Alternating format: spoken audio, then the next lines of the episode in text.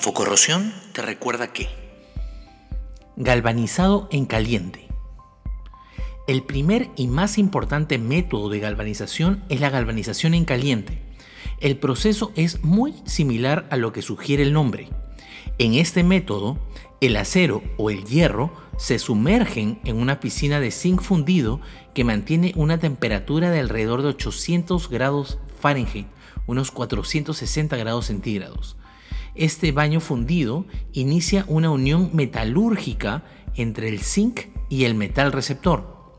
Una vez que el metal se saca del baño, reacciona al estar expuesto a la atmósfera y el zinc puro se mezcla con el oxígeno para formar óxido de zinc.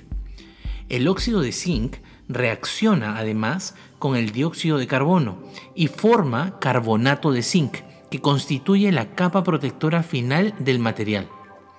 El signo revelador de un material galvanizado por inmersión en caliente es la presencia de un patrón cristalino en la superficie, a veces denominado lentejuela.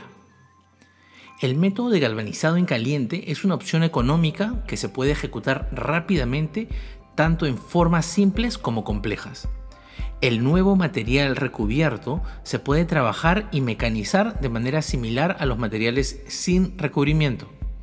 El acero galvanizado se puede usar en aplicaciones de alta temperatura hasta 392 grados Fahrenheit, pero el uso en temperaturas que excedan ese nivel hará que la capa de carbonato de zinc se despegue. Esto fue Infocorrosión te recuerda que...